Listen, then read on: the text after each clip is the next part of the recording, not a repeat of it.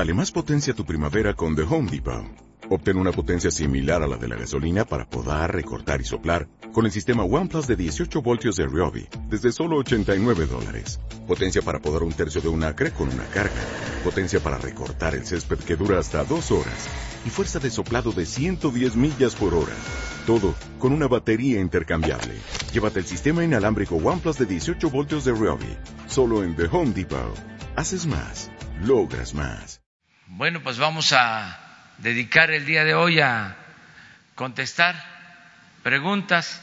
No tenemos este tema que exponer.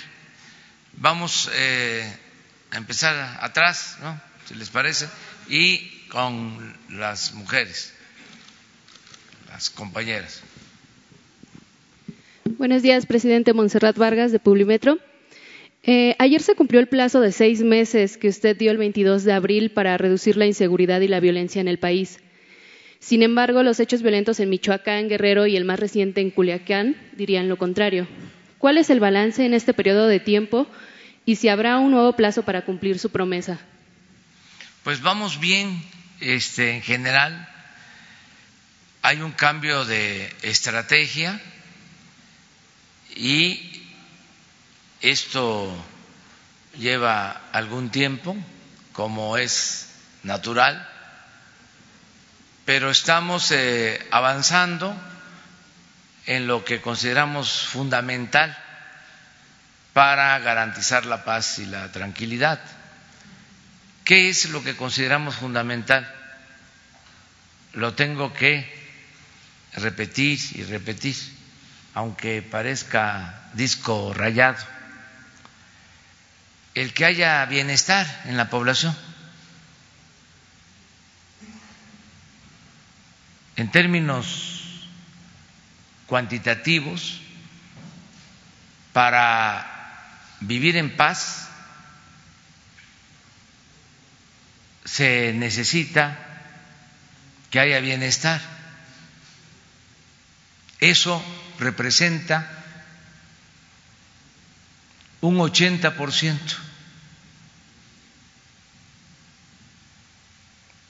de todas las acciones destinadas a vivir en paz, sin violencia. El 80% es bienestar. ¿Qué es bienestar? Como la palabra lo indica, estar bien es bienestar material y bienestar del alma. El 20% restante es no permitir la corrupción en los asuntos de seguridad pública, el trabajar de manera coordinada, la perseverancia, la profesionalización de los cuerpos policíacos, el que no haya impunidad, el que no se vincule la delincuencia con la autoridad,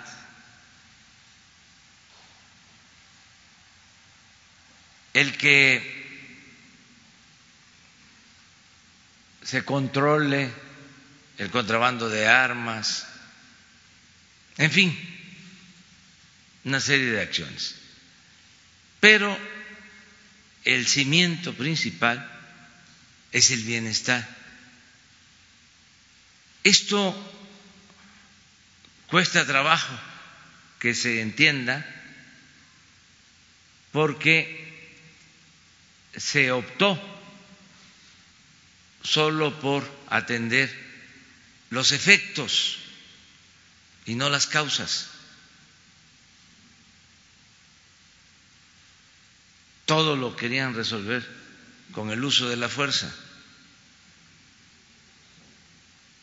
Con medidas coercitivas. Y esa estrategia resultó fallida. Entonces estamos cambiando de paradigma, es otra política la que estamos aplicando. Por eso digo que vamos bien, porque hay más bienestar. Y esto va a ayudarnos para conseguir la paz. Se los puedo decir en una frase que utilizo mucho, mucho. La paz es fruto de la justicia. Para la mentalidad autoritaria, los que todo lo quieren resolver con el uso de la fuerza, pues esto es nada. No este funciona. Nosotros consideramos que sí. ¿Qué se ha logrado? Pues que la gente tenga confianza en esta estrategia no lo digo yo, lo dice la última encuesta del INEGI que pasó de noche.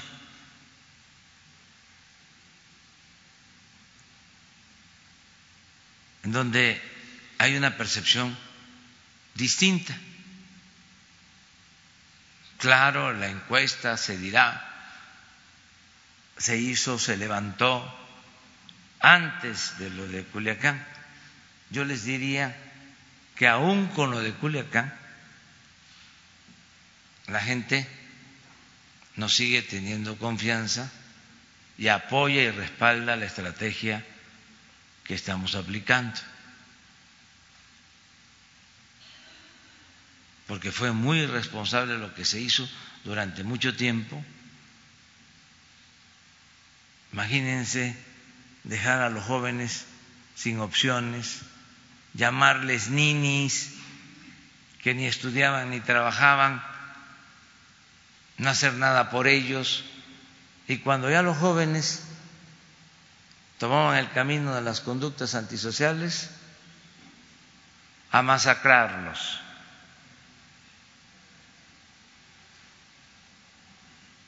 Eso fue lo que predominó un alto índice de letalidad, tampoco se habla nada de cómo daban la orden desde arriba de limpiar, de barrer, de ajusticiar. De ahí están los datos. Cuando hubieron más muertos que heridos y que detenidos. Nada más les voy a dar un dato. En tres años del gobierno de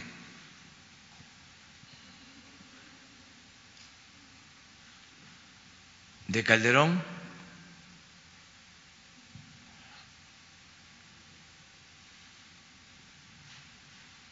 tres años, 160 militares y marinos asesinados.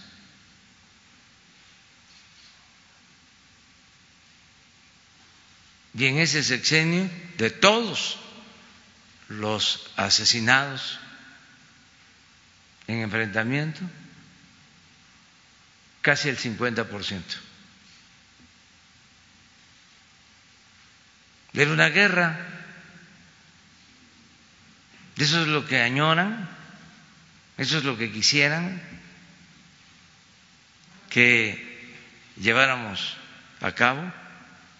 De todos los enfrentamientos todos los muertos que hubieron en el sexenio de Calderón, desde el 2006 a la fecha, casi el 50% ¿sí? en ese sexenio, de los que perdieron la vida, en enfrentamientos de la delincuencia con las Fuerzas Armadas. Y en tres años de ese sexenio, 160 muertos de las Fuerzas Armadas. Pero miren, aquí está. Esto no aparece en el Universal ni en el Reforma, ni en otros.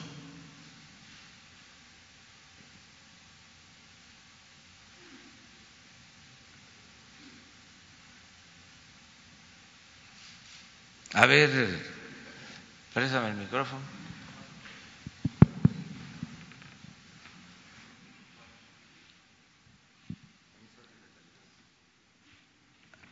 Para que nos emparejemos, ¿no? Tiene que haber un poco de equilibrio en el manejo de información, porque a veces hay mucho desbalance. Aquí entramos nosotros.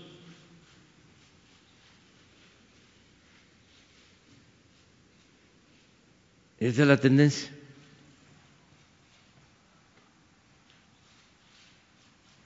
Y es el INEGI. No es una encuesta cuchareada. Pero a ver, ¿por qué no pones la de letalidad? Porque también parece como que hay amnesia. Vamos a refrescar la memoria. Miren esto.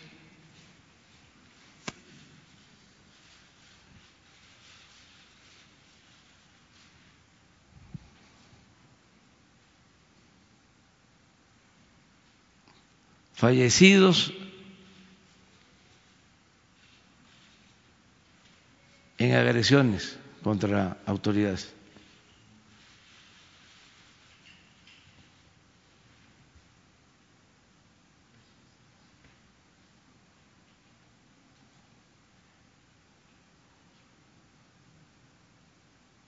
heridos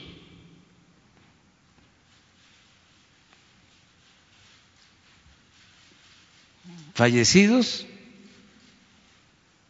heridos.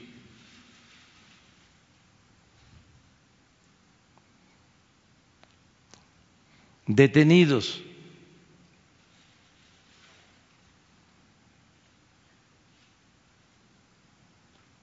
Si ustedes suman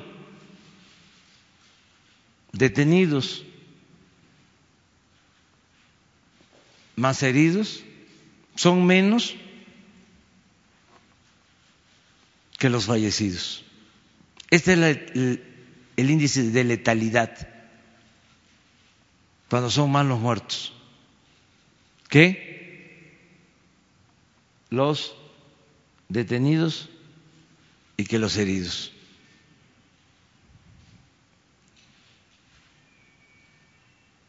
Y esto es lo nuestro.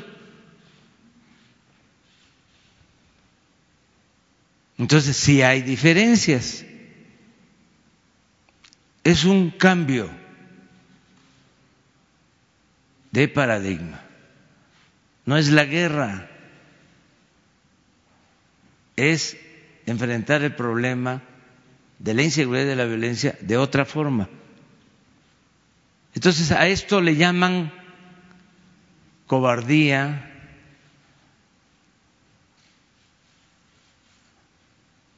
falta de pantalones, de carácter, humillación. acepto todo. Prefiero esto que esto.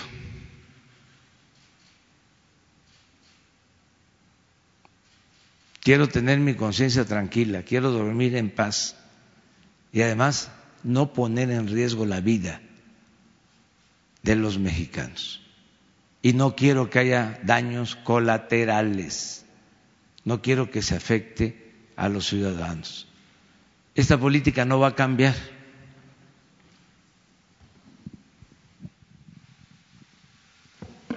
Muy bien.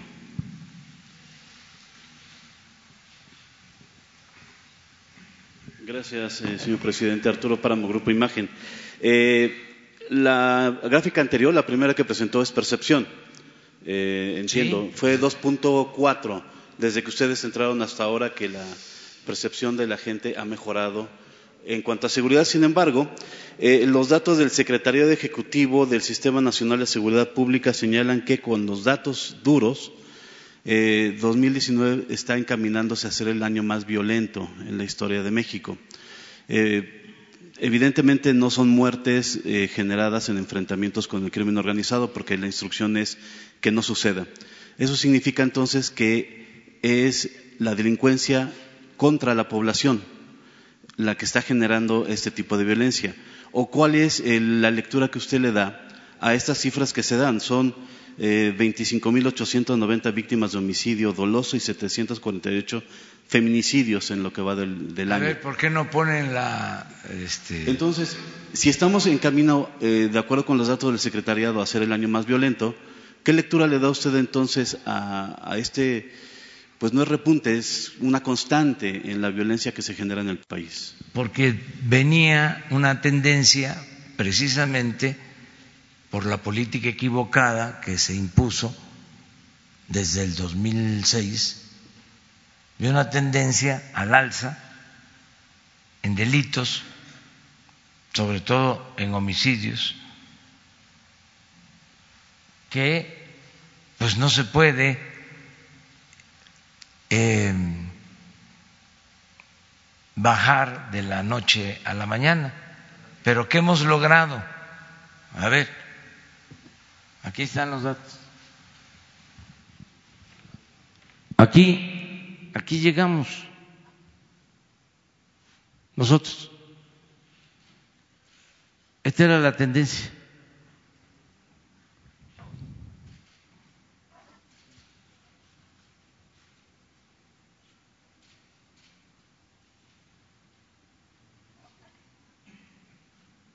Este es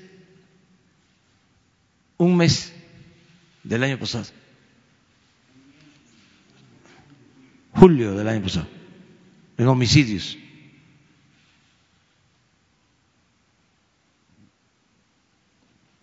Nosotros en septiembre 2.825. ¿Qué se logró? Esta era la tendencia. se logró esto.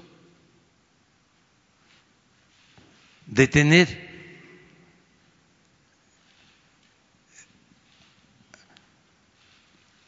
y queremos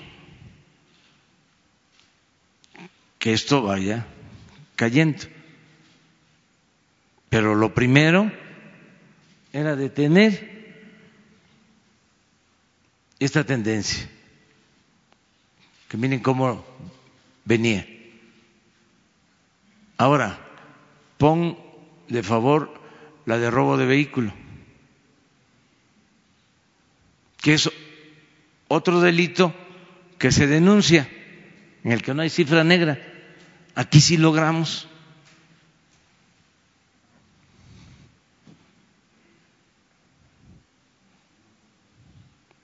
Una reducción. considerable. Esto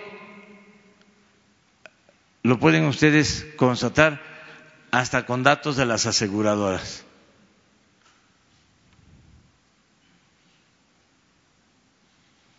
Entonces, ahí vamos, poco a poco.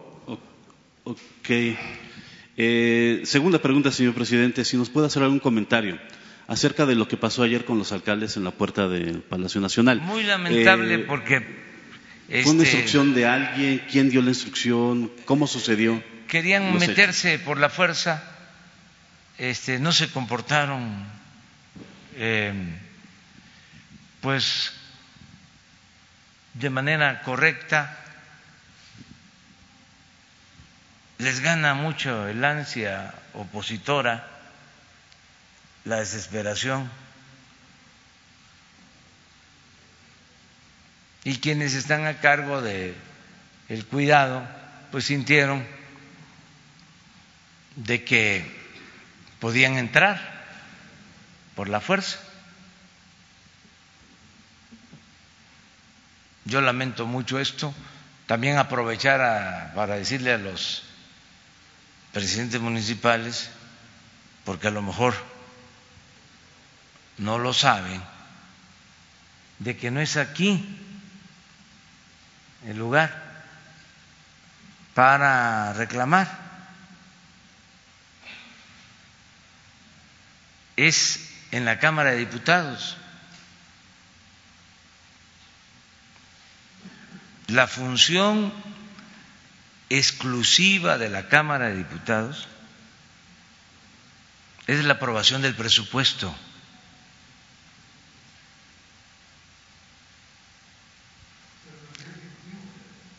El Ejecutivo envía proyectos, tanto el proyecto de la ley de ingresos como el presupuesto. E incluso el presupuesto envía el presupuesto que a la vez le entrega el Poder Judicial, que no lo puede tocar. Se envía, igual en el caso de los órganos autónomos, al Poder Legislativo. En el caso de la ley de ingresos, la tiene que revisar y aprobar, en su caso, la Cámara de Diputados y la Cámara de Senadores. Ya la aprobó la ley de ingresos, la Cámara de Diputados, falta que la apruebe la Cámara de Senadores.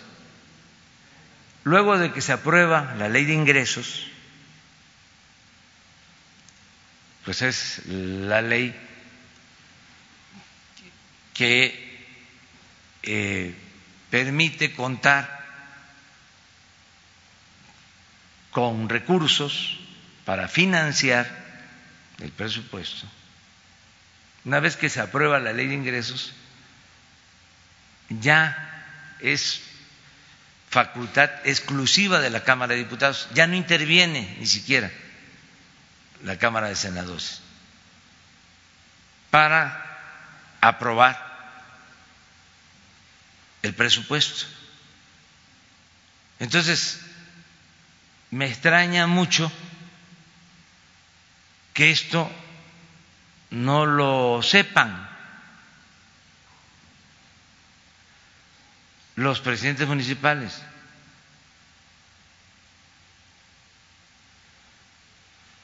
No es aquí. Lo que pasa es que había fue un asunto político. ¿Usted Eso. piensa que fue un asunto político Sí. la protesta de ayer, gan- Sí, deseos es- de provocar. una provocación de los eh, presidentes municipales del PAN. Yo les también recomendaría que si ellos eh, quieren eh, tener más presupuesto, que eh, lleven a cabo, y en eso sí les ayudamos, les damos la fórmula de cómo ahorrar, bajar los sueldos de los altos funcionarios públicos, cuánto ganan los presidentes municipales, cuánto ganan los regidores. Si bajan los gastos, ahorran, si no compran vehículos de lujo, si no viajan constantemente al extranjero y si evitan la corrupción. ¿Qué pasaba antes? Por eso todo este desconcierto que al mismo tiempo lleva a reacomodos, que hay que entenderlo, no este, tampoco alarmarse. Negociaban, les decía yo de que ahora, por ejemplo, están pidiendo que se aumente eh,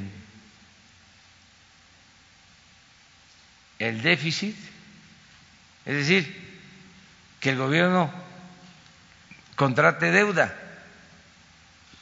para tener más dinero. Están hablando de que si se aumenta el déficit,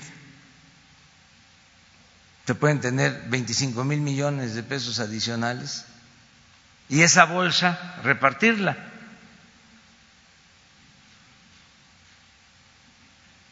Pero nosotros no podemos hacer eso.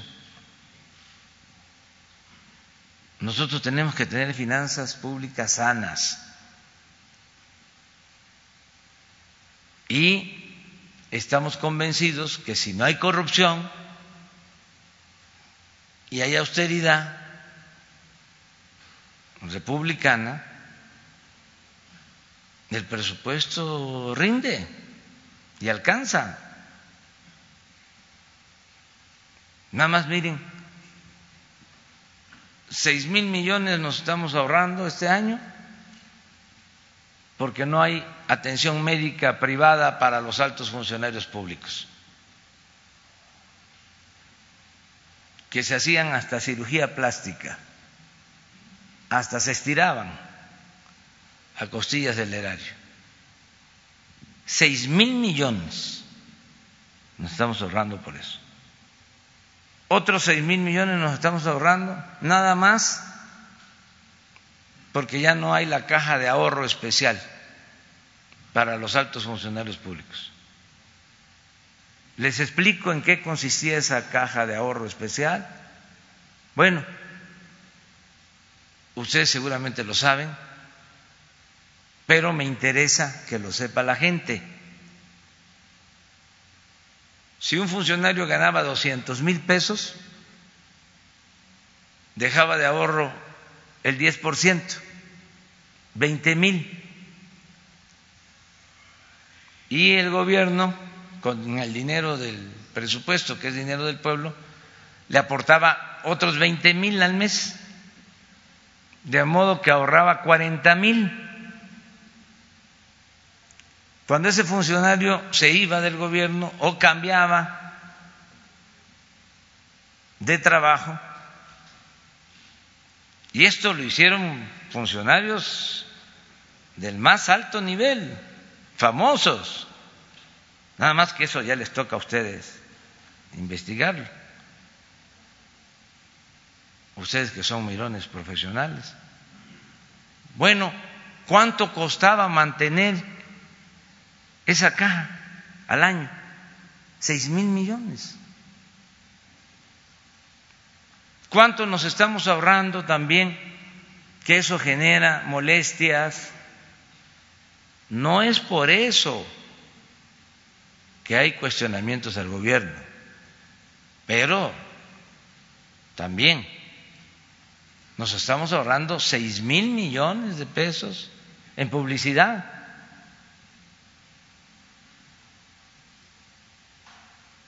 Es que lo ejercido el año pasado en publicidad fueron alrededor de 10 mil millones de pesos. Y ahora, pues vamos a ejercer alrededor de cuatro mil. Pero lo ejercido del año pasado no quiere decir que haya sido todo. Estamos hablando de lo que se presentó como gasto, porque habían extras.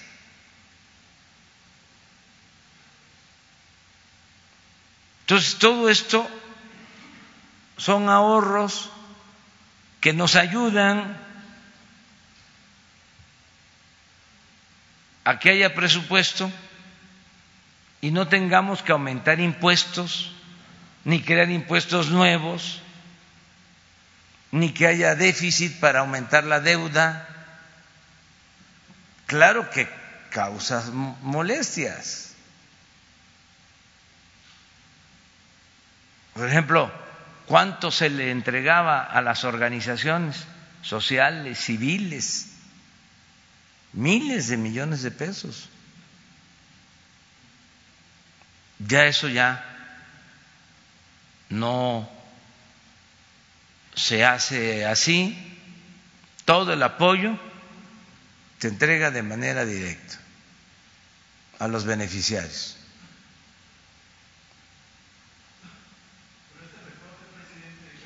mil millones de pesos venía integrado en el proyecto que hizo el Ejecutivo desde un principio. ¿Cuál reporte? El que hablan de Lo- los... lo- los- perdón, soy Antonio López del periódico La Razón. Los presidentes municipales de lo que están quejando es que se les recortó prácticamente, o que en el proyecto se les contempla recortar prácticamente cinco mil millones de pesos de diversos fondos. Uno de ellos es un fondo minero, otro de ellos es un fondo que se les destinaba para los pueblos mágicos y uno que es del que más se quejan es del Fortamun, eh, o Fortasec me parece que es destinado precisamente para, pues para, para la seguridad.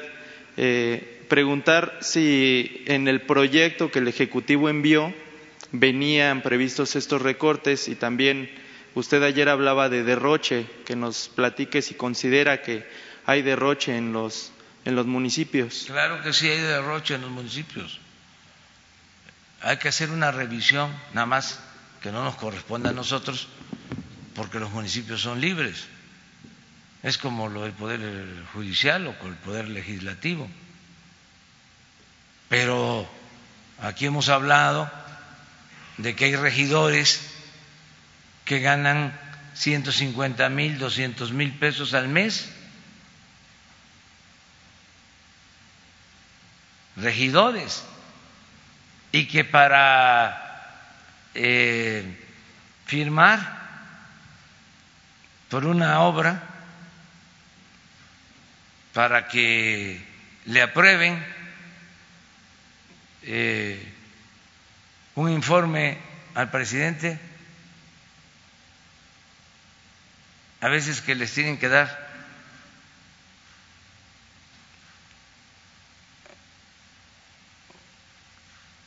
dinero adicional. Eso es general.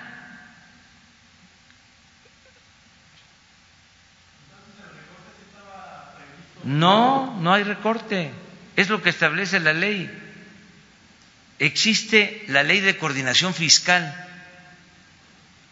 Nosotros no podemos transferir menos recursos de lo que establece la ley.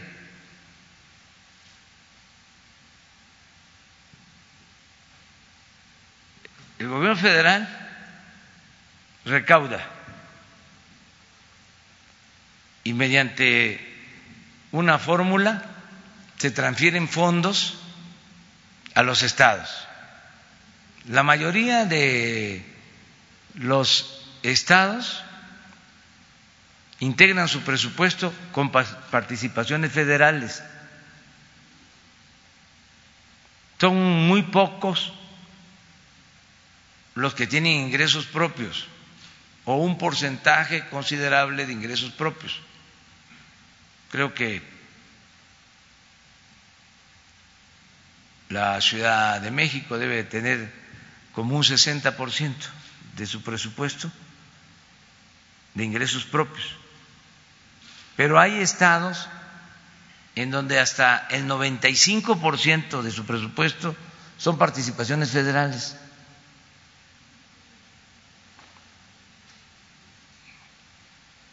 Es una fórmula de transferencia de recursos que está establecida por ley y de eso que se transfiere a los estados, un porcentaje va a los municipios por ley.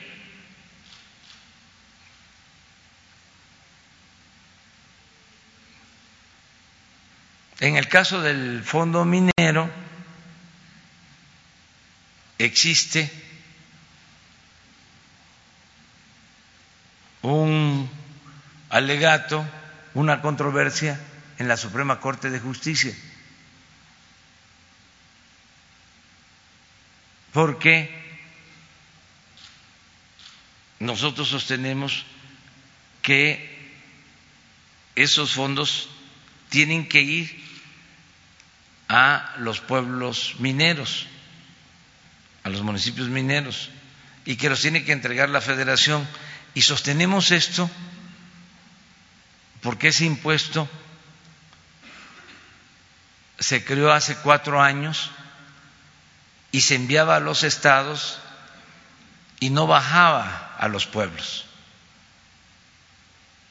Me tocó a mí,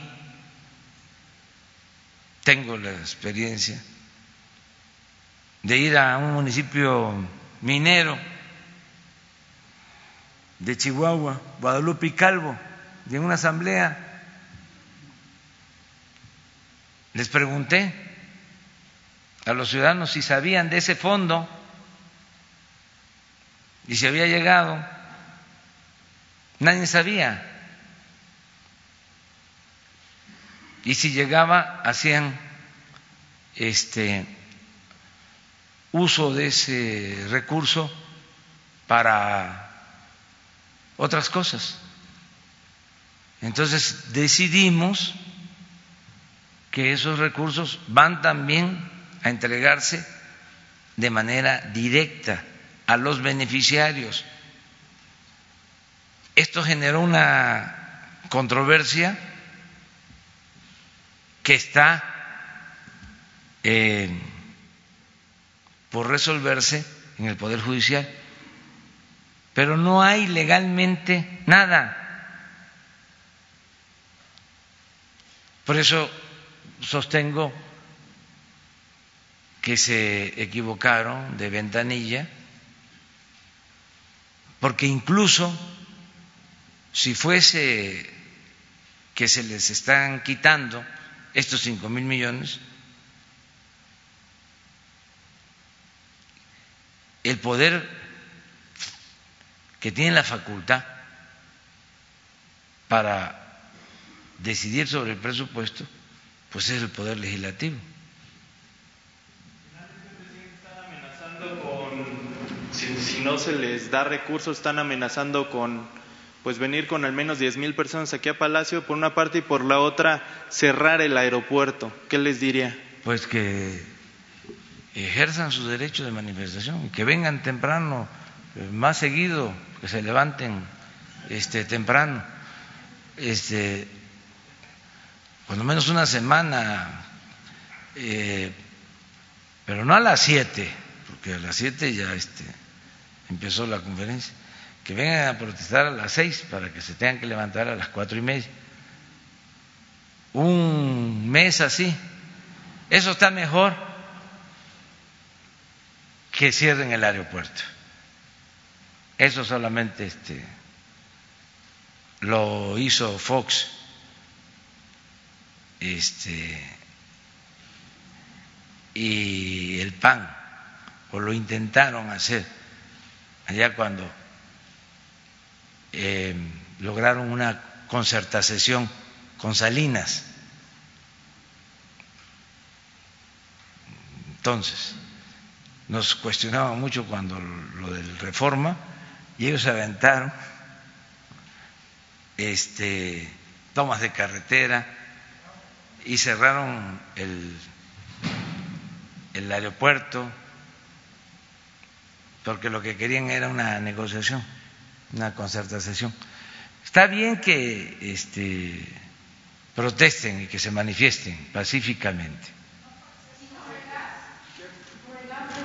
Pues eh, lo decidieron en la puerta porque sintieron de que eh, había una amenaza de que entraran por la fuerza, estaban forzando la puerta, también este, atropellando a los que atienden, los que están en atención ciudadana, los eh, arrollaron. La crítica es porque, por ejemplo, a los manifestantes. Muchas gracias, Lidia Lista de Grupo Expansión. Perdón, presidente, no se exageró porque la crítica es justamente que a manifestantes, por ejemplo, del 2 de octubre o incluso de lo de Ayotzinapa, eh, pues patearon la puerta, agredieron, pintaron y nunca se actuó de esta manera, pero ¿por qué sí con los alcaldes que también son autoridad? No, este, fue la intención esa. Este, fue una decisión que tomaron en la puerta, sintieron que este, iban a ser rebasados y tomaron esta decisión. Yo le diría también a los presidentes municipales pues que den un buen ejemplo, que no actúen así, que vean lo que hacía Gandhi y Mandela y Luther King y que apuesten a la no violencia. Pero y que caso- se serenen, que se tranquilicen y que no mezclen cuestiones administrativas con asuntos partidistas, porque pues son de el PAN y del PRD son opositores nuestros. Y la verdad, la verdad, no tenemos nosotros que ver en este asunto. Nosotros mandamos el presupuesto, no nos corresponde, no es como antes, ya esto ya cambió. Además, yo no voy eh, a entrar en componendas. Esos acuerdos en lo oscurito o sobornar para gobernar, de eso se acabó.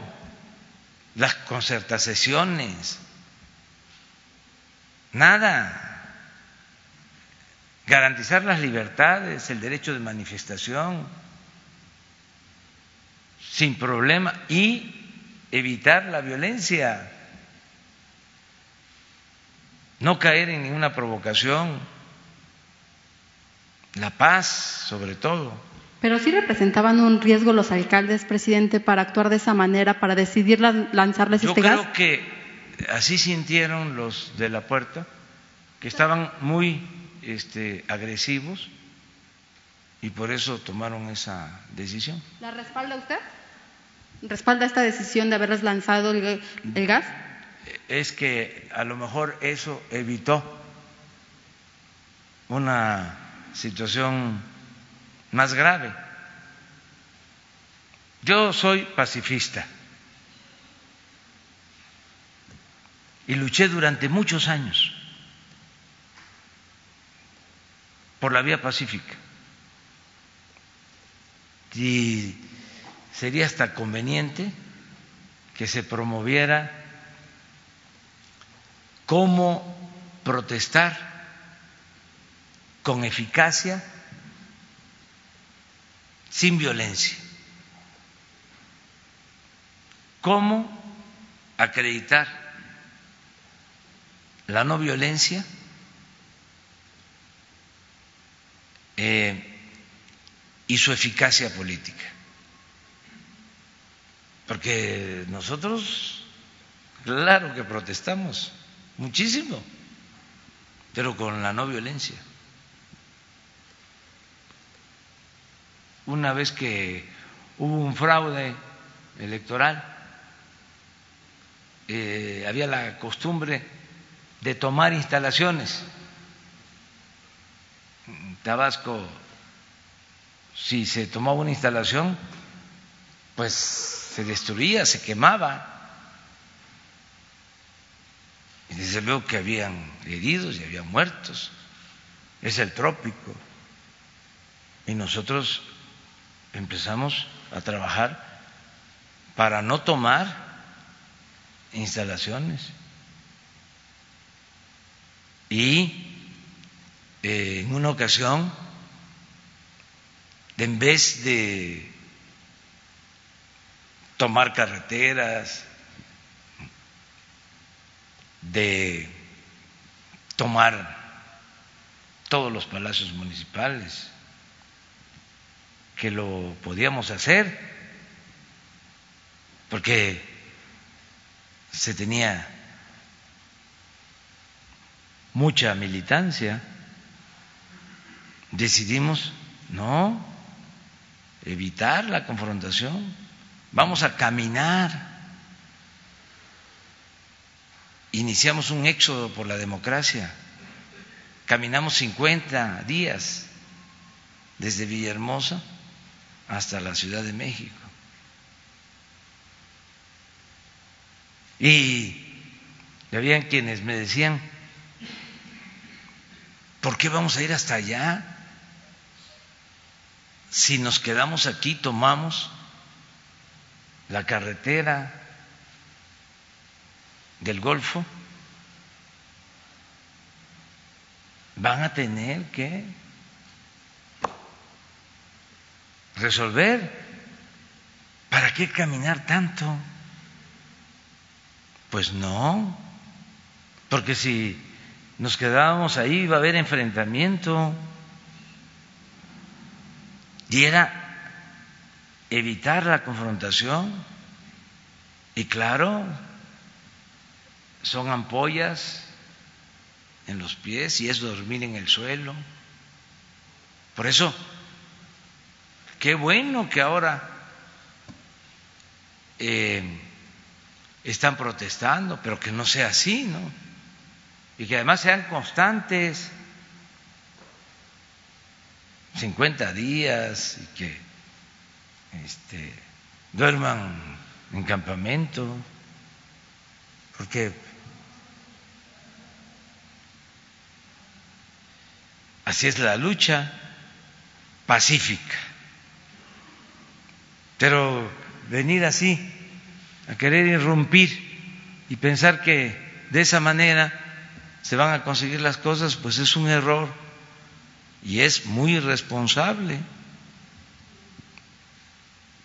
Porque, repito, un dirigente puede poner en riesgo su vida, pero no tiene derecho a poner en riesgo la vida de los demás. Se tiene que cuidar a la gente. y no usar por la fuerza, usar la fuerza. Nada por la fuerza, todo por la razón y el derecho. Y además, ya van a venir las elecciones, va a haber hasta revocación del mandato. Y el diálogo o el debate va a ayudar mucho. Ellos ya tuvieron su oportunidad, deberían de estar ofreciendo disculpas, porque se dedicaron a saquear, a robar, a destruir a México.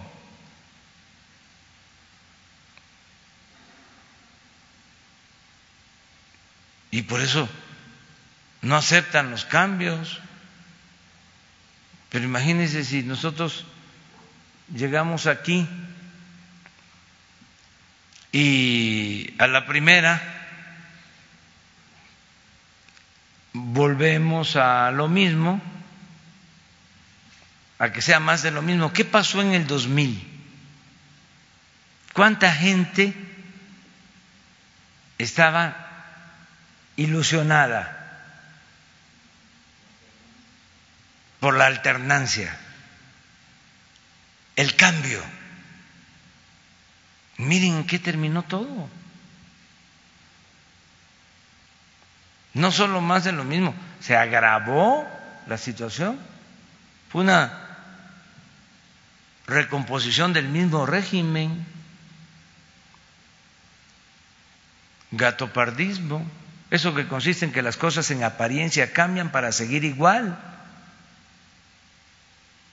Lo mismo, la misma política privatizadora, el mismo saqueo, la misma corrupción con el añadido de que desataron la inseguridad y la violencia,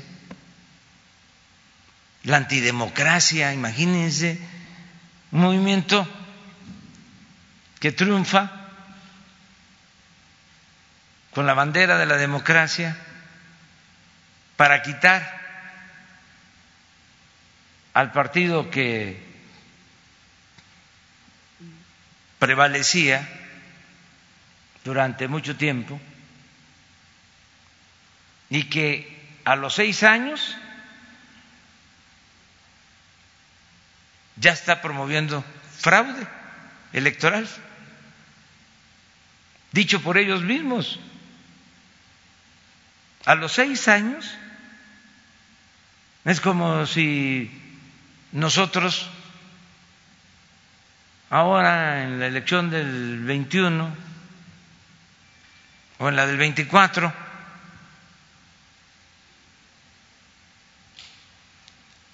Llevamos a cabo un fraude, como lo hicieron ellos, para sostenernos en el gobierno. No, no somos iguales. Este cambio es de verdad no es simulación. Y lo que se demostró al final de cuentas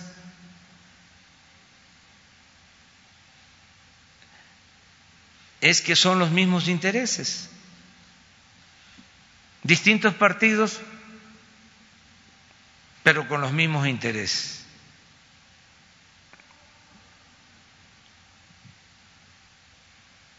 Los grupos que se llegaron a sentir dueños de México, apoyando a un partido o a otro, de acuerdo a lo que les convenía. Nada más que llegó el día en que la gente dijo basta y ya no les funcionó. Y ahora quieren regresar a lo de antes y eso lo va a decidir el pueblo y el corrido lo dirá. Muy bien. A ver, Nuria, que me da muchísimo gusto verte. Yo creo que ya acabé con tu este, participación, pero no sabes, de, tenía ganas, muchas ganas de decirte, desde que te estoy viendo, que vienes a las conferencias, decirte que me da muchísimo gusto, sinceramente, no me aguanté ahora para decirte que me da mucho gusto verte Muchas gracias. Hola a todas y a todos, soy Nuri Fernández de la Caracola y realmente ahora que se habla de de los presidentes municipales, pues yo recuerdo un poco el, el video de la gira en Oaxaca y de cómo hay autoridades comunales en Oaxaca que no cobran por el servicio comunitario de ser autoridad. Entonces, yo quería preguntarle eh, sobre el propósito de la gira de en pueblos indios. Va a ser una gira muy extensa y me imagino que tiene un propósito. Y podría ser que el propósito de esta gira sea elaborar una legislación para favorecer el reconocimiento de pues la multietnicidad de este estado o la presencia cultural de los pueblos indios. Podría ser que el propósito de la gira sea conocer las condiciones sociales que tienen en este momento los pueblos, porque eh, lo que se ve en las recientes visitas en Oaxaca es que el pueblo o los pueblos, porque son varias etnias diferentes, se reúnen para elaborar un documento y para presentar las demandas que tienen, como el tema de los caminos, el tema del agua, el tema de la erosión del suelo.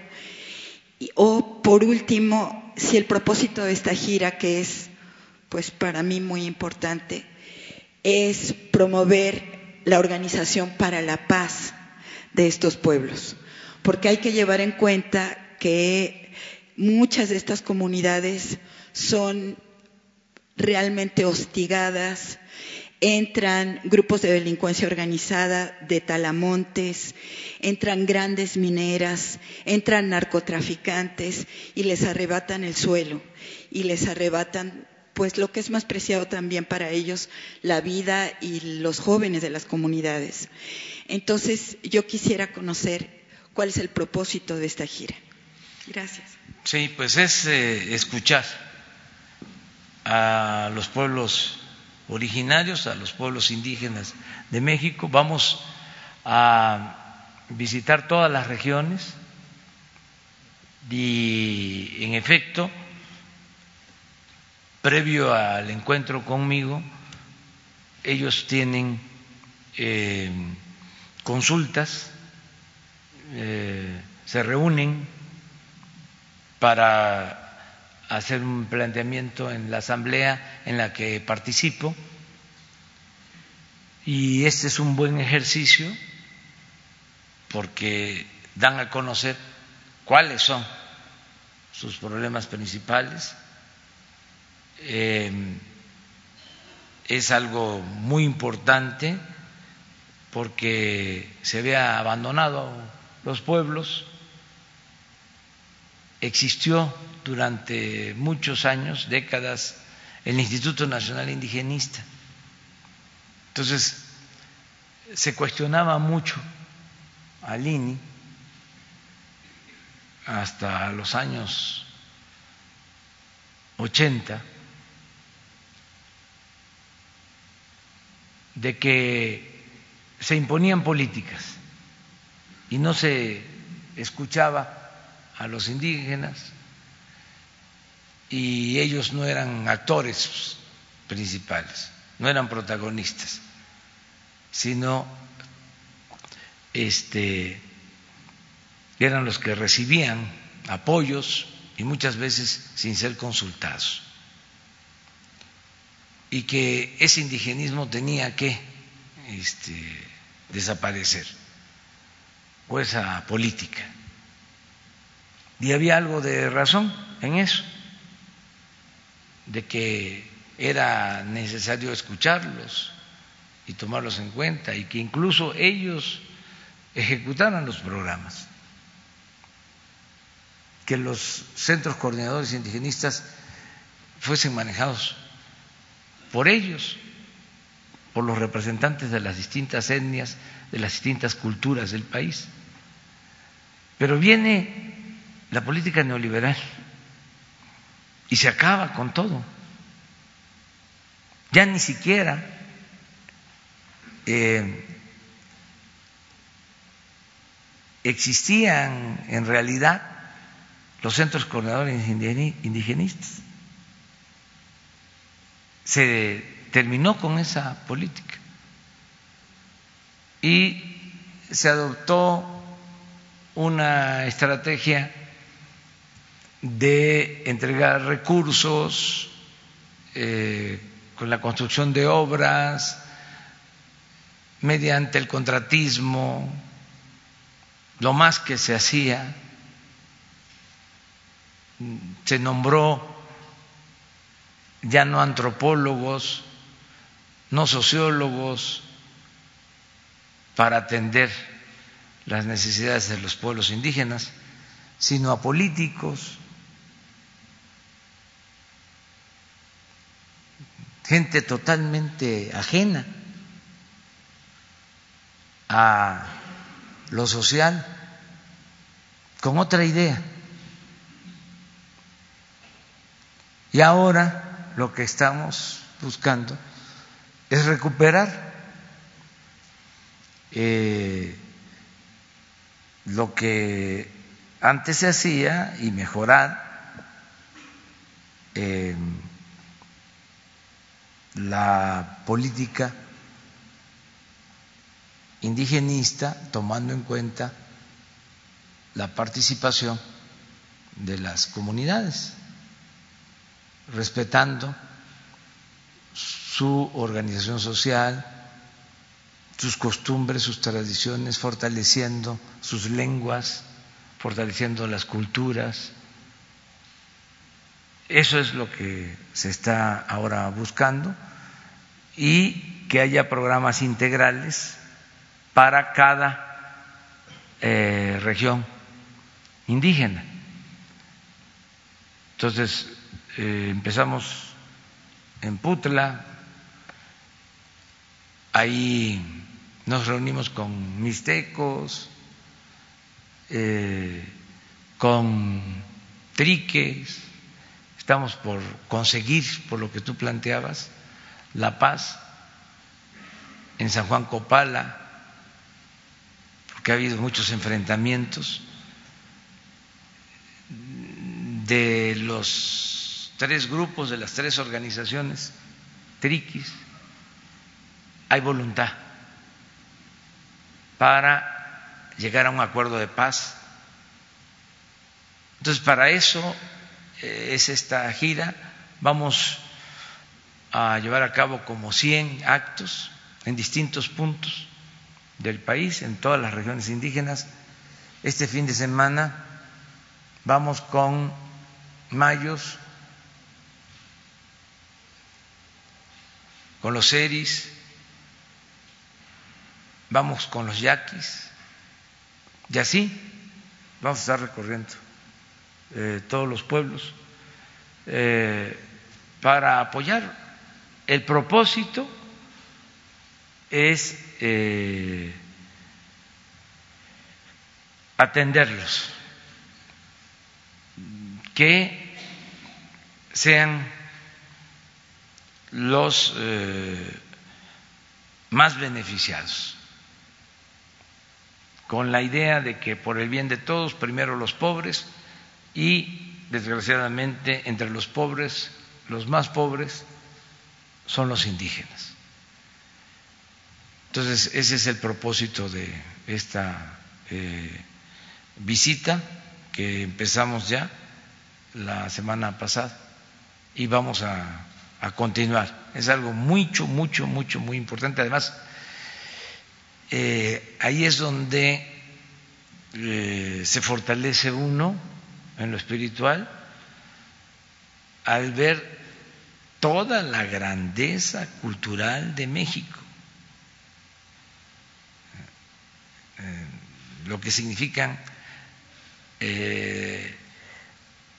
las costumbres que vienen de las grandes civilizaciones de México nuestro gran país. Entonces es un asunto de justicia, es un asunto de cultura, este, es eh, apoyar a quienes viven en la marginación, en el olvido. Ese es el propósito de esa gira. Muchísimas gracias.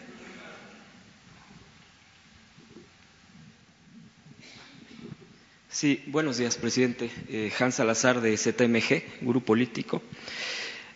A propósito de los presidentes municipales, eh, el tema que se ha tocado, ¿usted considera que los gobernadores tienen, han tenido un papel diferente a pesar de ser de diferentes partidos, eh, particularmente en la seguridad pública, lo que pasó en Culiacán?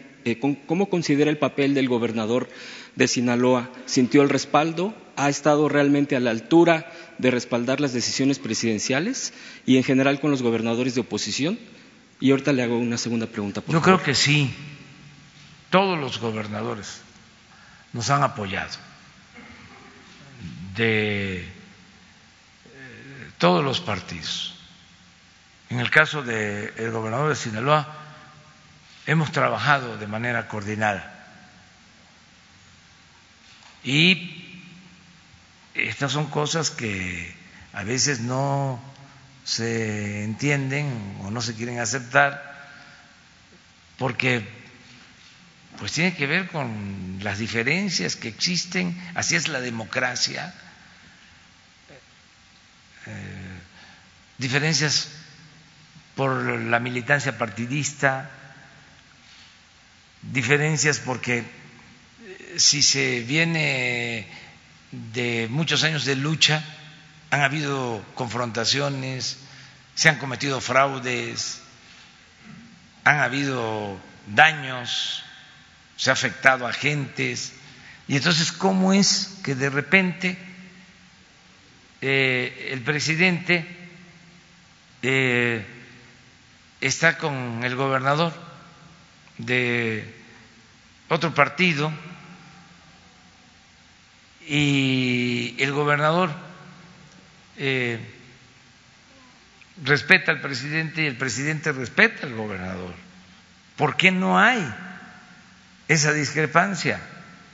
Y esto se da también en el caso de presidentes municipales. Bueno, porque somos gobernantes y tenemos que ponernos de acuerdo y atender a todo el pueblo.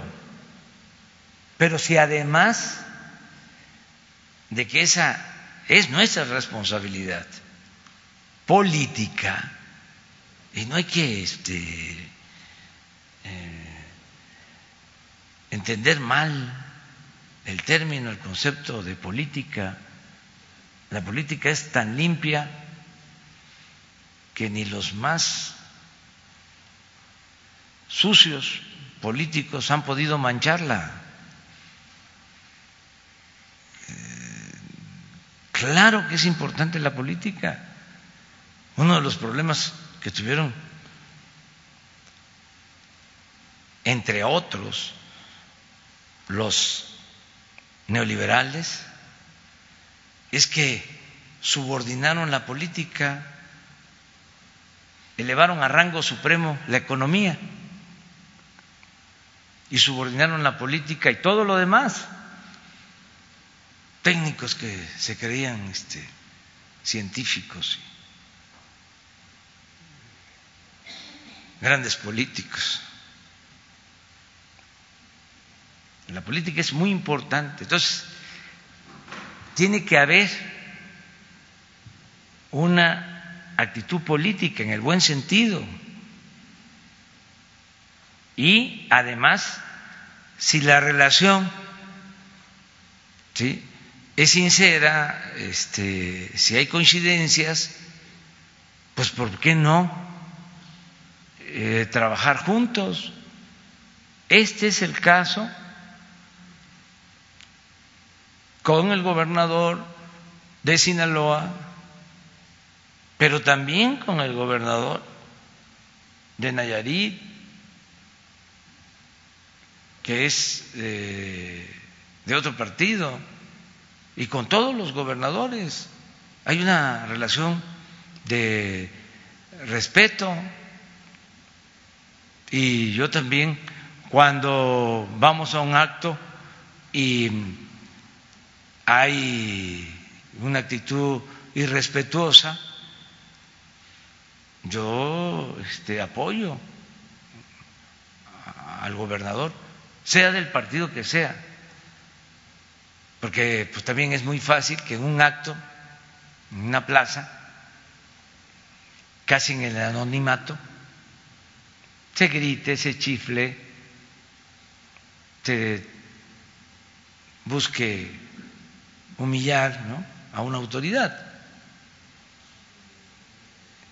Entonces sí hay buenas relaciones, o sea, no tenemos problemas de eso. Perfecto.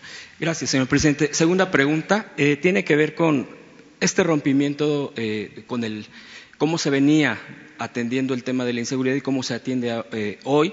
las gráficas que ha mostrado del INEGI y bueno, a propósito de este tema, quisiera yo preguntarle, hace unos meses eh, eh, visitó eh, nuestro país la alta comisionada de Derechos Humanos de la ONU, Michelle Bachelet, Eh, y se firmaron acuerdos eh, precisamente con el tema de los derechos humanos, como por ejemplo para la formación y operación eh, de los derechos humanos en la Guardia Nacional, así como eh, tomas sobre desaparición forzada y violaciones a, los derechos humanos. Se implementará un nuevo protocolo y en qué se está trabajando al respecto, a propósito con romper esta inercia y poder impulsar eh, de diferente manera el enfoque, eh, respetando la vida. Como, se está trabajando en eso, este, pero aquí lo más importante es la voluntad política. Si se permite que se violen los derechos humanos, pues pueden existir todos los protocolos y se pueden firmar todos los compromisos de respeto a los derechos humanos y todo es pura simulación. En las pasadas administraciones eh, se decía, los jefes decían, ustedes hagan su trabajo. Por eso, lo del nivel de letalidad. Decía alguien importantísimo, de los operativos. Ustedes hagan su trabajo y yo me encargo de los derechos humanos. Imagínense eso. Entonces, no solo es un asunto de acuerdos, de compromisos, de protocolos, es un asunto de voluntad, de convicciones. El presidente no debe de permitir que se violen los derechos humanos y castigar al que viola derechos humanos y acabar con la violación de los derechos humanos. Y nada de que este ocultar las cosas para proteger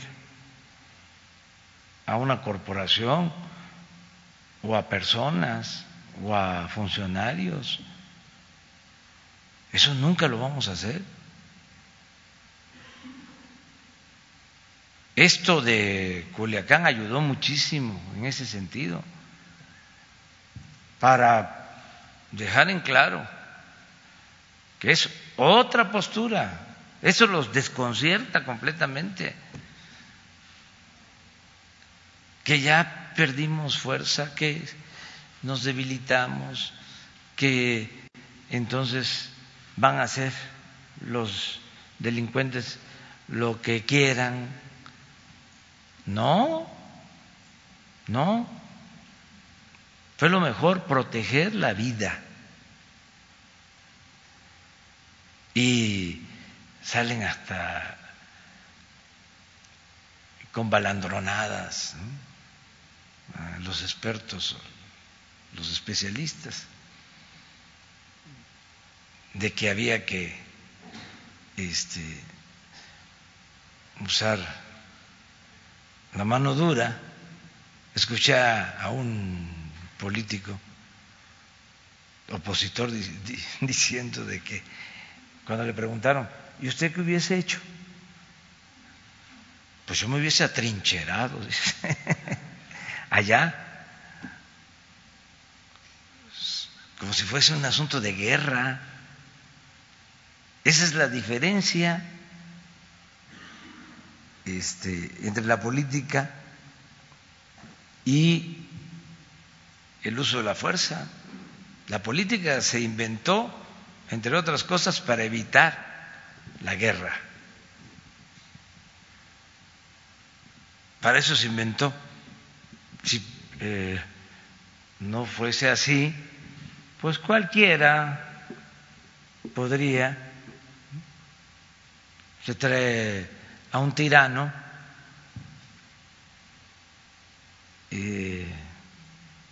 que no le tiemble la mano, como dicen ellos, que tenga mano dura y malas entrañas, y con eso este, se gobierna. Nada más que eso no da resultados, eso ya se demostró que no funciona, eso ya no lo quiere la gente. Y puede ser que este, por la avalancha ¿no? de información, la gente pues eh, se alcance a confundir, pero luego se da cuenta. Culiacán hubiese significado más de 200 muertos.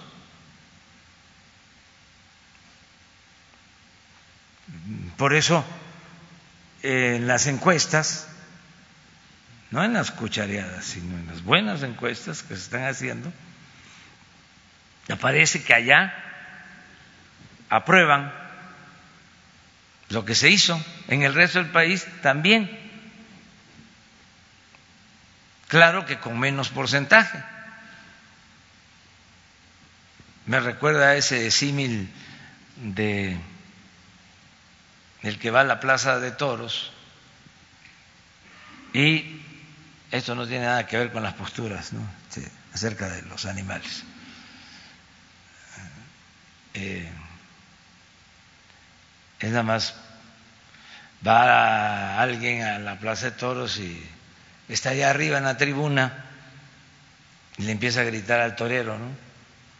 Acércate, no le tengas miedo, pero él está allá.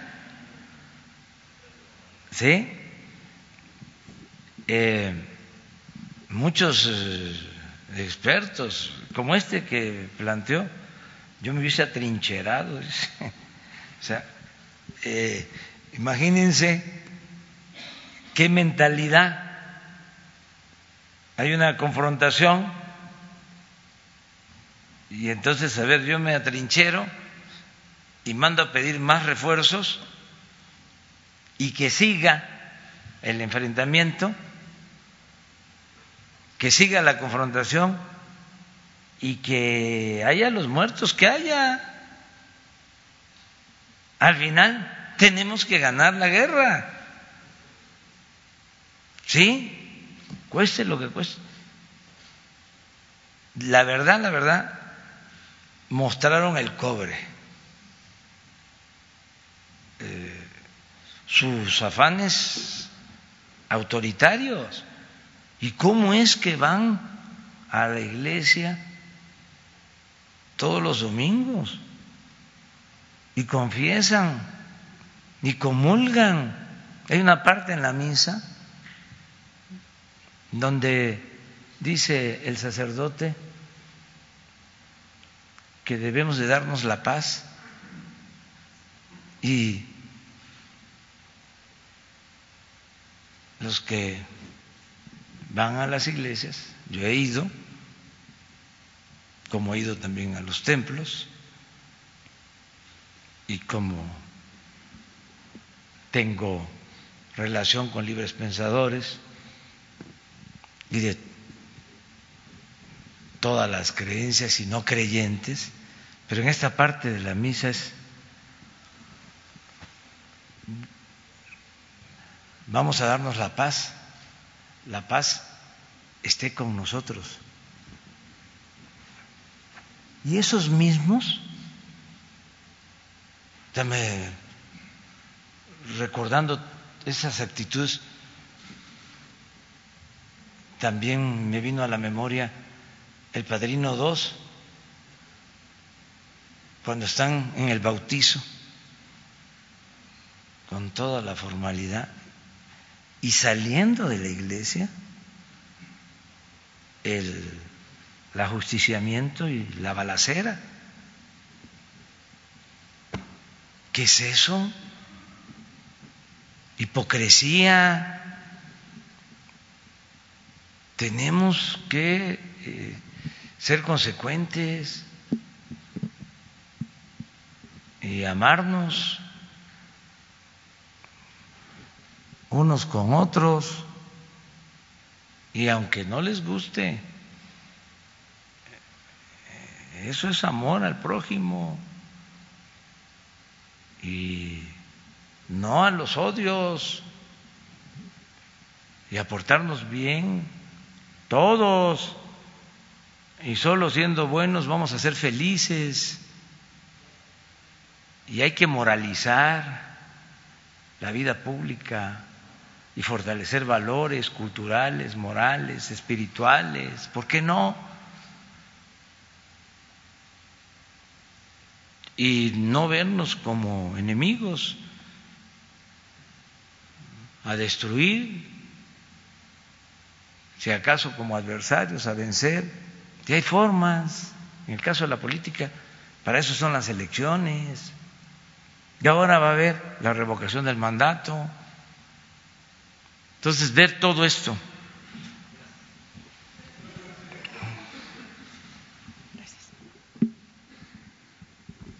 Buenos días, presidente. Jocelyn Gutiérrez de Político.mx para hacerle dos preguntas, si me permite. Ayer por la tarde, Rosario Robles hizo pública su carta que mandó a la FGR. En ella declaró que ella no mintió en respecto a su domicilio. De hecho, argumentó que usted acudió a la casa de Coyoacán, la cual los jueces que atienden su caso pues no la reconocen como su domicilio. En este sentido, si nos podría confirmar si es cierto lo que la ex titular de Sedatu comentó respecto a su persona.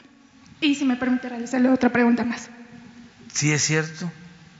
Sí, yo estuve una vez en la casa de Rosario Robles, no sé si una o dos veces, ya no recuerdo, hace muchos años. No sé también si sea la misma casa, es por Santo Domingo, por donde yo vivía también, en Copilco,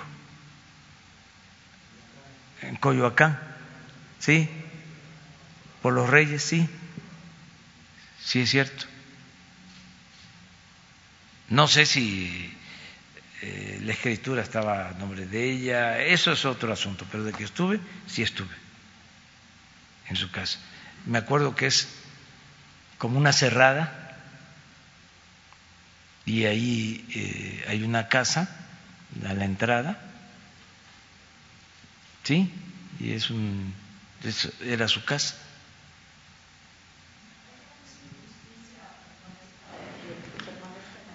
Yo en eso ya no me meto, nada más este, estoy obligado a hablar con la verdad.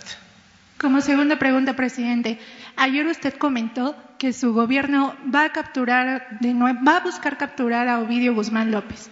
En este contexto, preguntarle si el gobierno de Estados Unidos ha solicitado más aprehensiones de miembros de cárteles de narcotráfico, como los hijos del Chapo u otros miembros de grupos organizados. Sí hay siempre este, solicitudes de extradición y hay eh, creo que varios eh, presuntos delincuentes que tienen órdenes o eh, Estados Unidos está solicitando que se les extradite. Sí existe. Pero sí les aclaro también una cosa. Nosotros somos un gobierno soberano no nos guiamos eh, por las políticas que nos imponen otros gobiernos. Nosotros actuamos con libertad.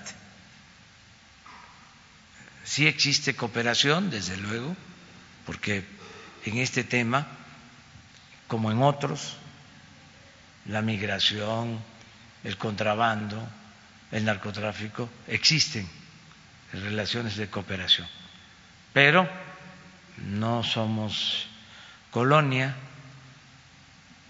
de ningún gobierno extranjero. Actuamos con independencia, con libertad. Muchas gracias, presidente. No se tiene que cumplir con la ley en todos los casos. ser respetuosos de los procedimientos legales. Esto yo creo que se entiende bien, eh, no nos han hecho ninguna propuesta en ese sentido, para que quede claro. Eh, ha habido de parte del gobierno de Estados Unidos mucho respeto a nuestra soberanía en estos casos y en otros. Por ejemplo, cuando tomamos decisiones de no intervenir en asuntos de otros países, aunque ellos tengan una política distinta, respetan lo que nosotros decidimos de manera independiente. Y nosotros también tenemos que ser respetuosos de la soberanía de Estados Unidos y la soberanía de otras naciones y de otros gobiernos. Esa es la política que llevamos a cabo, de este, responsabilidad y de respeto mutuo.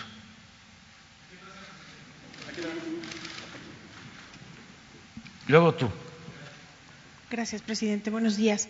Para preguntarle sobre esta información que se publica el día de hoy en el sentido de que exfuncionarios del gobierno de Peña Nieto realizaban o realizan acciones de espionaje a varios integrantes de su gobierno e incluso a su esposa. Si usted tiene información sobre la existencia de una indagatoria en este sentido. No, no tengo información, pero en el caso nuestro decidimos no espiar a nadie.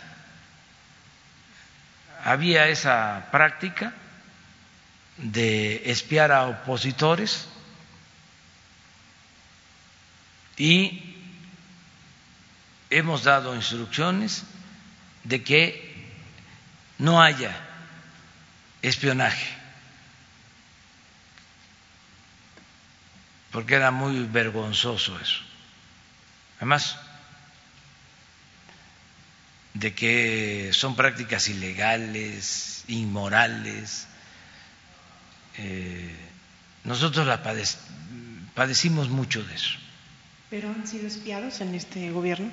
No sé, eh, a lo mejor es eh, probable. Encontramos una vez, hasta aquí les di a conocer un micrófono, que luego se supo que pues no era tan sofisticado, era este, casi de adquisición eh, en cualquier mercado, en cualquier tienda.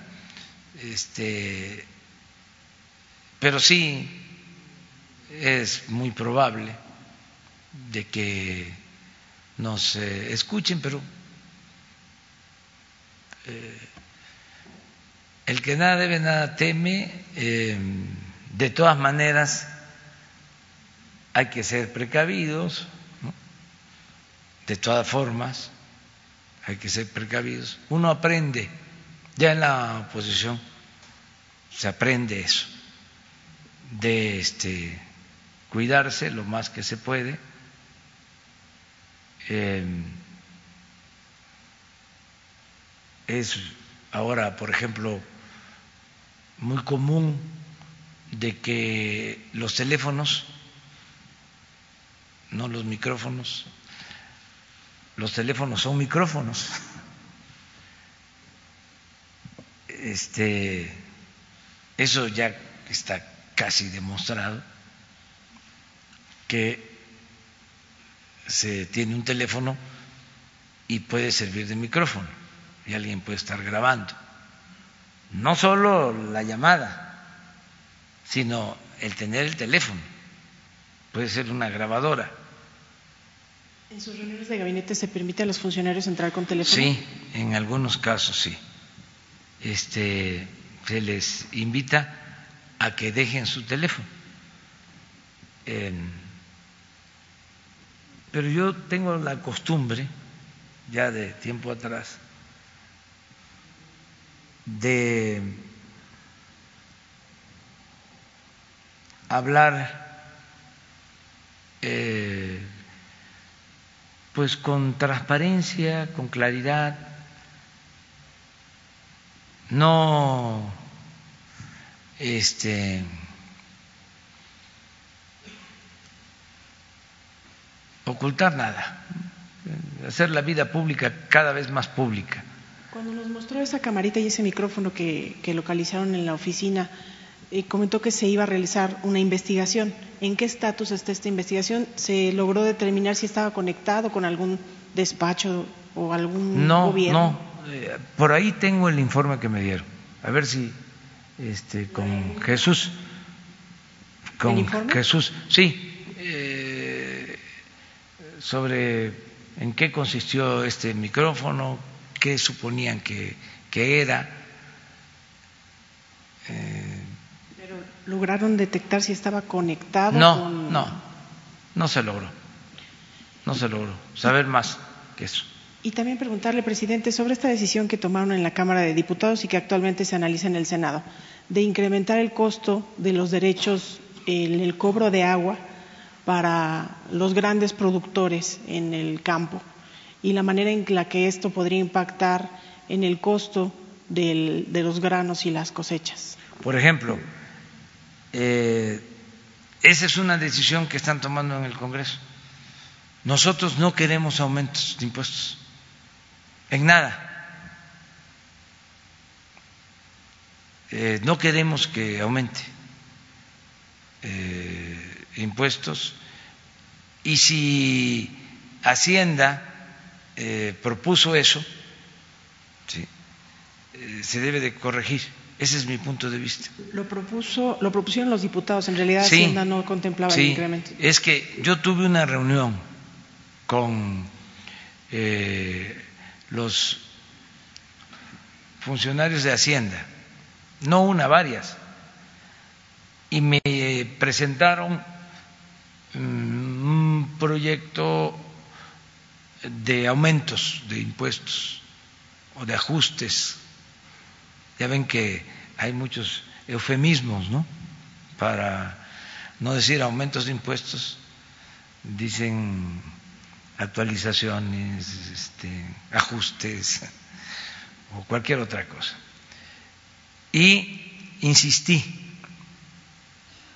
y di la instrucción de que íbamos a cumplir con nuestro compromiso de no aumentar impuestos. Entonces, en la Cámara, porque existen criterios distintos, incluso del movimiento del que venimos, hay posturas encontradas. Desde hace mucho tiempo, por ejemplo, en la izquierda, se pensaba de que era muy poca la recaudación y que había que aumentar impuestos, llevar a la práctica lo de la progresividad que establece la Constitución en materia de cobro de impuestos. Es decir, que el que tiene más contribuya más. Y sí es un asunto de justicia y eh, eso se debe de revisar. Pero antes de eso, antes de eso, y esa es mi diferencia con compañeros nuestros, el gobierno tiene que dar el ejemplo de eficiencia, de honestidad, de austeridad. No es posible aumentar impuestos si el gobierno malgasta, si hay corrupción, si hay derroche en el gobierno. Esa es la diferencia de criterio y es la diferencia con los que se fueron. Porque salían a decir, es que eh, si mantenemos el subsidio a las gasolinas, em, va a haber déficit y no le hace que sea eh, impopular la medida. Pero tenemos que aumentar el precio de las gasolinas. Esa era su lógica, ¿no? Entonces, la nuestra es otra. Decir, a ver, ¿por qué aumentar la gasolina y no reduces el gasto excesivo en el gobierno? ¿Por qué te compras un avión que va a costar siete mil millones de pesos? ¿Qué te crees? ¿Por qué pedir que sea el pueblo el que se siga apretando el cinturón y no el gobierno? Entonces, en este caso, ¿qué piensa usted sobre este incremento al agua? De que no debe de haber. ¿Haría un exhorto a los legisladores para que... Ya lo estoy haciendo, eh, pero son libres, ¿eh? Estoy dando a conocer mi punto de vista. Yo estoy porque no aumenten los impuestos y porque no aumente el déficit, que no aumente la deuda. Y estoy seguro que el presupuesto que enviamos eh, va a alcanzar para atender las necesidades de la gente, para que haya bienestar, para que haya crecimiento. Y lo mismo la ley de ingresos va a permitir tener recaudación suficiente. Yo ayer hablé de que me daba confianza eh, la reforma, que por cierto felicito a los senadores que ya aprobaron la reforma al artículo 28 constitucional para que se cancelen las condonaciones de impuestos. Ya eh, la palabra correcta es está prohibido la cancelación de impuestos. Se prohibió.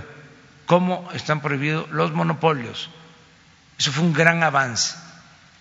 Entonces, si ya no hay cancelación de impuestos, que era un mecanismo de corrupción, de influyentismo y una gran injusticia, porque los que tenían agarraderas, los que tenían influencia, no pagaban impuestos o se les devolvían los impuestos, se les condonaban los impuestos. Si eso se termina y por el otro lado eh, se lleva a la práctica lo que también se aprobó de que no haya facturaciones falsas y empresas fantasmas, pues esto qué significa? Que va a reducirse considerablemente la evasión fiscal y que va a mejorar la recaudación. Y esto nos va a permitir el poder financiar el presupuesto sin aumentar los impuestos, sin endeudar al país. Ese es el planteamiento.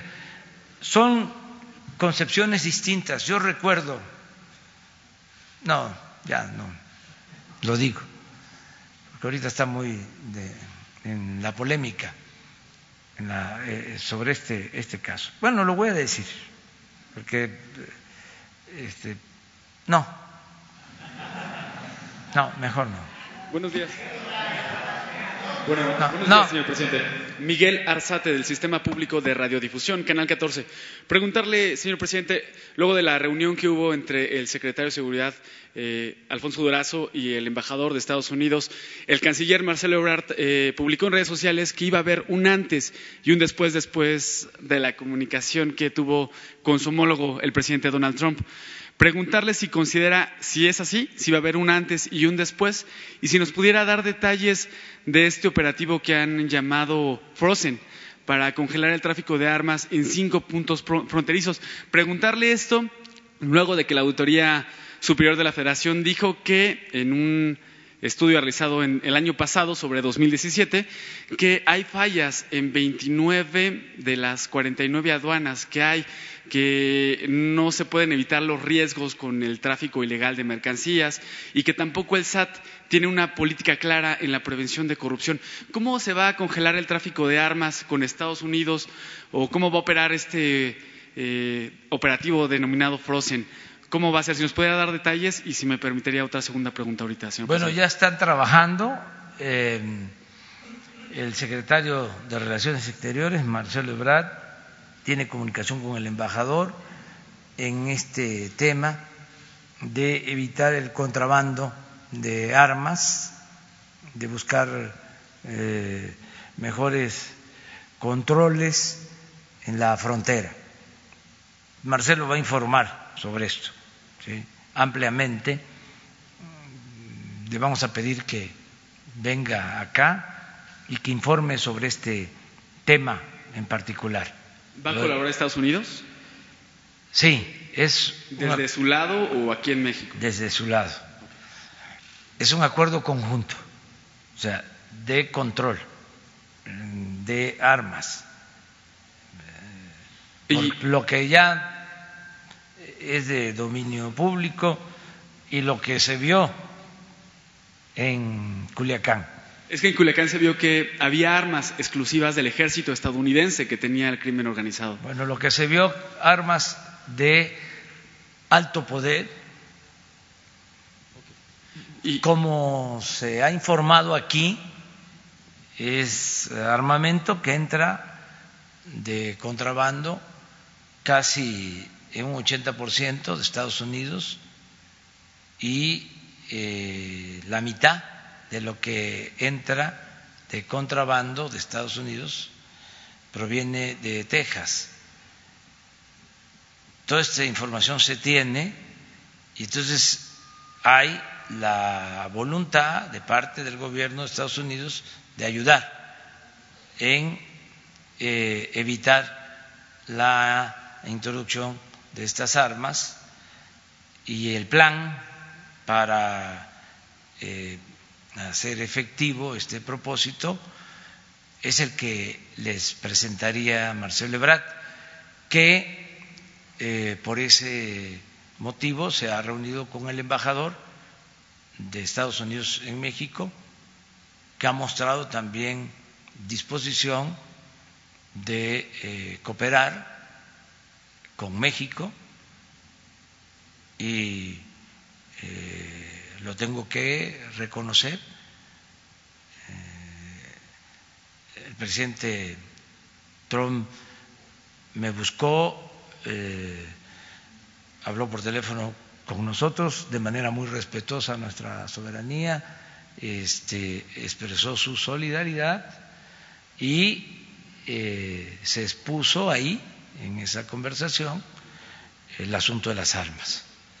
Y, de ahí derivó eh, este encuentro y el compromiso de mm, aplicar un programa en esta materia.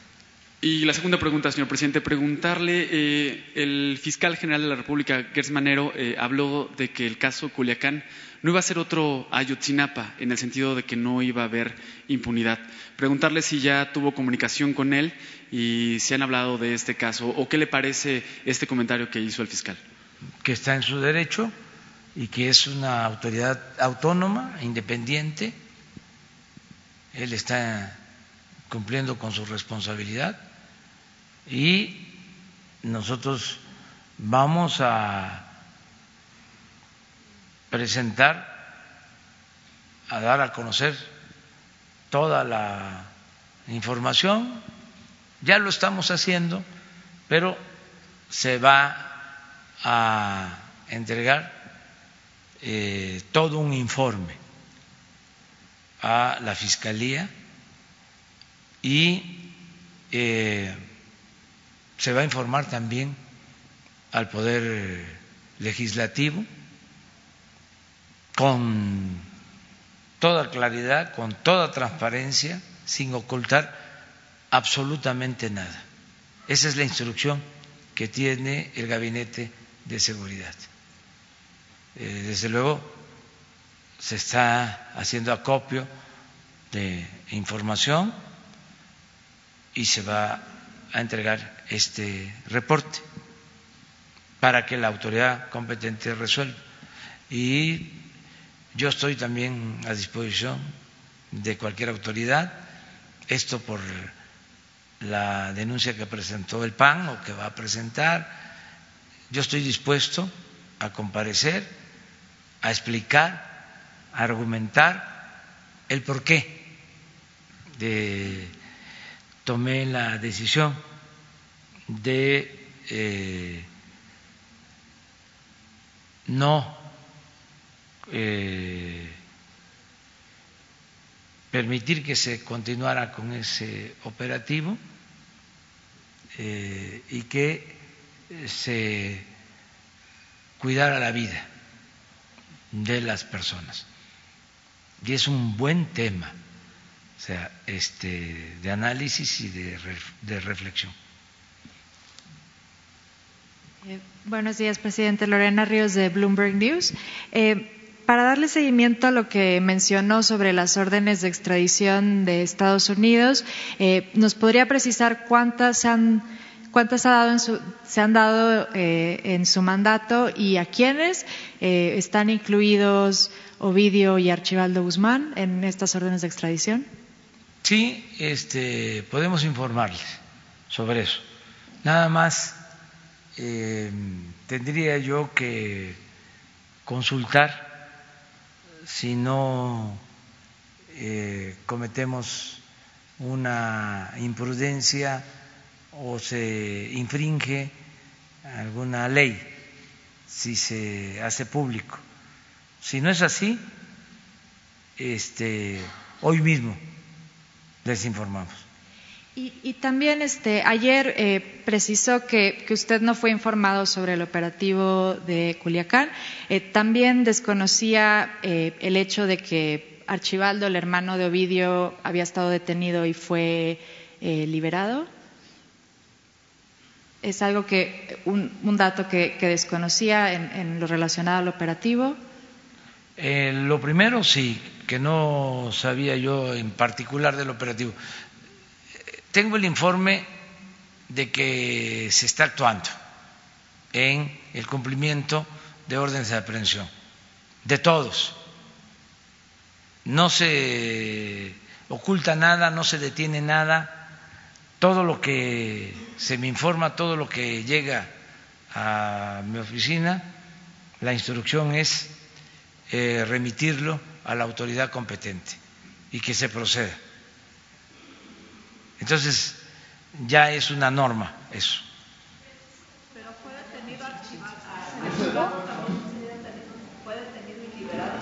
No, no tengo información sobre eso. No me dieron información sobre eso. Yo lo que este, supe es de que había este operativo ya cuando estaba en marcha y ya me informaron en la circunstancia en que se estaban dando las cosas, em, de cómo eh, había grupos armados y eh, estaban llegando y con otros y cómo tomaron la caseta de la carretera Mazatlán, Culiacán y el riesgo de eh, que se agravara la situación y que podían perder la vida muchos. Y entonces fue cuando avalé el que se detuviera el operativo. Y previo al operativo sí sabía que había orden de extradición de Ovidio. No, no, porque eh, son muchos casos o sea, judiciales, no todos de extradición, desde luego, pero no estoy en eso.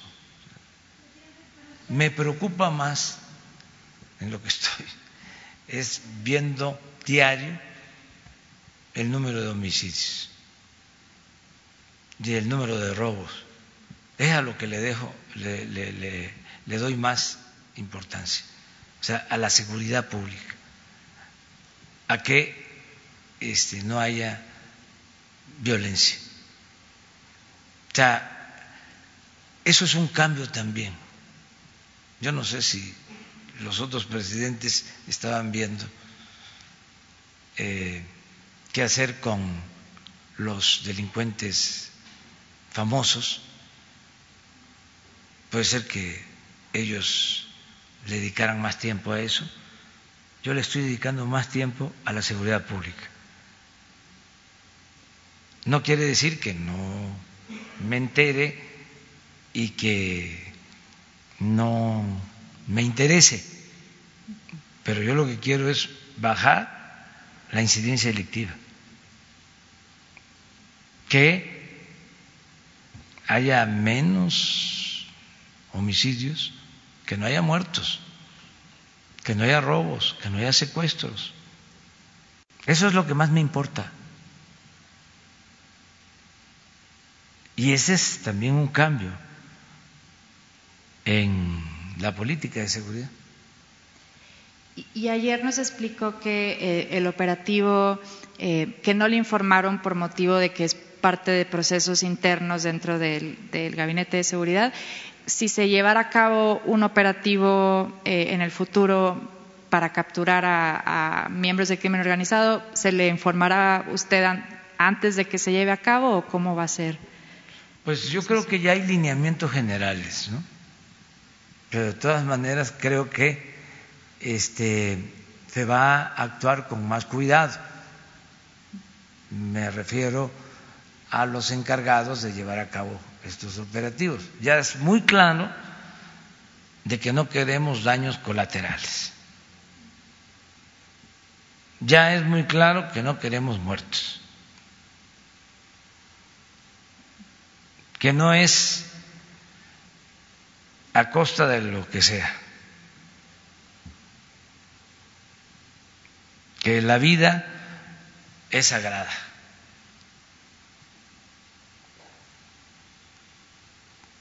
Entonces, eso ya está claro, porque también, pues no me van a estar preguntando este, de cada caso hay un criterio general y sobre eso se actúa. Y hay que tener nada más cuidado que se planee bien cualquier acción, que no se ponga en riesgo la vida, que se cuida la población civil, que se cuide la vida de los soldados que incluso se cuide la vida de los presuntos delincuentes. No es este con odios como debemos de actuar. Entonces, eso debe de tomarse muy en cuenta.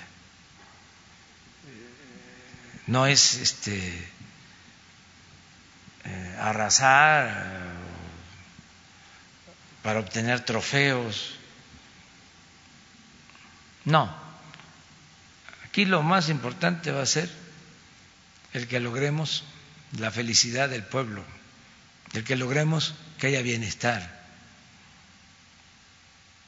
que podamos este, garantizar la paz, la tranquilidad, que la gente pueda este, caminar con libertad por las calles, que no haya terror, que no haya miedo. Eso es lo más eh, importante. Eh, y hacia eso vamos, vamos a continuar. Ya les vamos a presentar todo el reporte, incluso este por tiempo cronológico. ¿Cuándo empezaron las acciones? ¿Cuándo se toma la decisión de parar el operativo? ¿Cómo sale el gabinete a anunciarlo? ¿Cómo se va el gabinete de seguridad que ya estaba reunido para irse a Oaxaca porque teníamos al día siguiente la reunión. Entonces se toma la decisión de, en vez de ir a, Oaxaca, a Culiacán. Eh, cuando se me informa sobre la decisión que habían tomado, qué respondo, todo. Cuando em, se considera que ya está de regreso la, la normalidad o cuando ya empiezan las cosas a serenarse, a tranquilizarse. La verdad, fue poco tiempo, fue muy intenso, mucho, mucho, mucho, muy intenso en poco tiempo. Pero eso vamos a esperarnos al informe, al reporte lo más pronto posible. Eh, ya se eh, está elaborando, bueno, desde los primeros momentos. Hoy hablamos de eso, de este, el trabajar sobre el reporte, presentarlo a la Fiscalía, al Poder Legislativo y al pueblo, aquí, hacerlo público, que se pueda tener en Internet y que todos tengan la información. Garantizar el derecho a la información. Van a decir que no dejo pasar nada, pero antes no se garantizaba el derecho a la información. Digo, aprovechando. Bueno, ya terminamos, nos vemos mañana. Los que quedan pendientes se apuntan. Eh, ya empezó la serie mundial. Este también que íbamos 5-4 eh, voy a Astros, eh, ya lo dije, desde hace un mes eh, íbamos bien, ayer ganando 2-0, pero el béisbol es así. y hay muy buenos peloteros en los dos equipos, muy buenos peloteros. Este novato de Washington, Soto, es fenómeno. Eh, fíjense, está por cumplir 21 años. De ayer, honrón, todavía no cae esa pelota. Y luego doblete. Ya en estos días cumple 21 años. Es un caballo, como se le dice en el béisbol, a estos peloteros. Y por el Astros, muy bien también. ¿Por qué le voy al Astro? Porque tiene más latinos, es buen equipo, tiene muy buenos eh, pitchers abridores,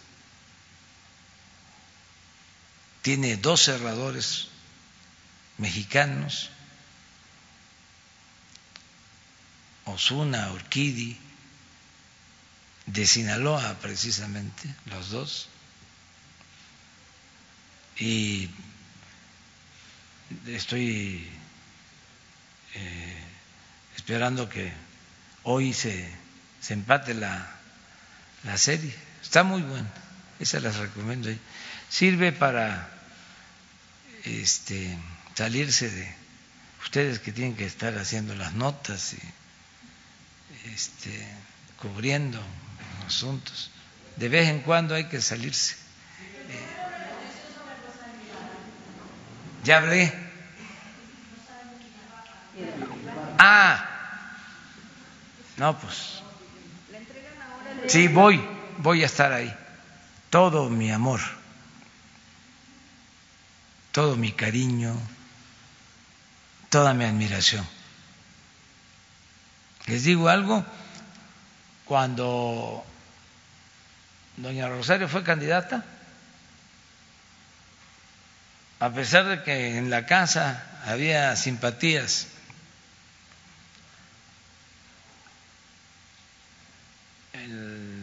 por el ingeniero Cárdenas, y la sigue habiendo, mi madre votó por doña Rosario.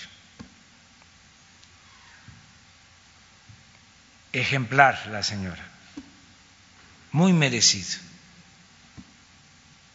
el que le entreguen la medalla Belisario Domínguez. Y que sea ahora, porque tengo información que está enfermita y le deseamos que se recupere, pero qué bien que se tomó esa decisión. Ella es un símbolo de lucha por eh, los desaparecidos, por los que fueron reprimidos en los tiempos del Estado autoritario. Una mujer única, ejemplar. Yo les diría que no solo en México, es un ejemplo mundial de congruencia y de lucha. Doña Rosario Ibarra de Piedra. Muy bien, nos vemos mañana. Ahora con información del Estado, ¿ustedes algún indicio? Eso es parte de la investigación, eso Alejandro Encinas puede informar y nosotros lo que quisiéramos es encontrar con vida a todos los desaparecidos.